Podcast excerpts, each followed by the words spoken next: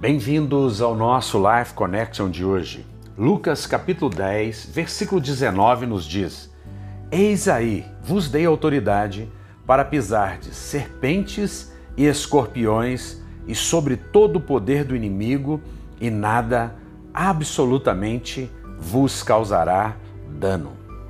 O que nós vemos aqui é uma expressão idiomática e é claro que Jesus não está falando sobre pisar literalmente em serpentes e escorpiões, mas está falando exatamente de um tipo do, do que representa o poder das trevas. Serpentes e escorpiões representam o inimigo das nossas almas. E aí a Bíblia nos diz que nada disso, absolutamente nada, poderá nos causar danos. Por quê? Porque na verdade maior é o que está em nós do que o que está no mundo. Nós sabemos que o mundo jaz no maligno, sabemos que temos um inimigo e o nosso inimigo não é de carne, não é de sangue, mas ele é principados, potestades e dominadores deste mundo tenebroso.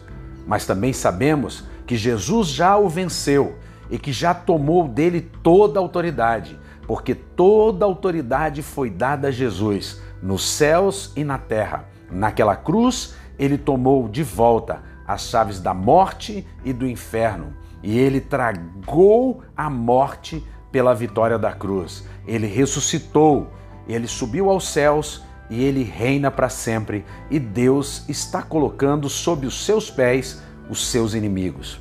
Nós aqui então podemos entender que estando em Jesus, nós reinamos em vida.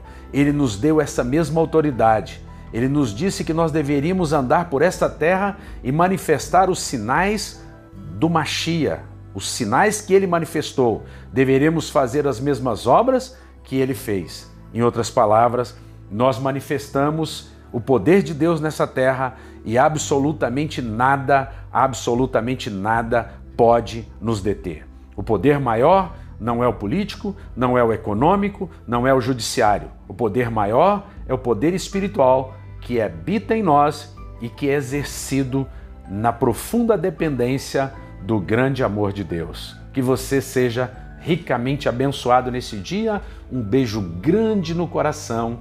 Até o próximo encontro.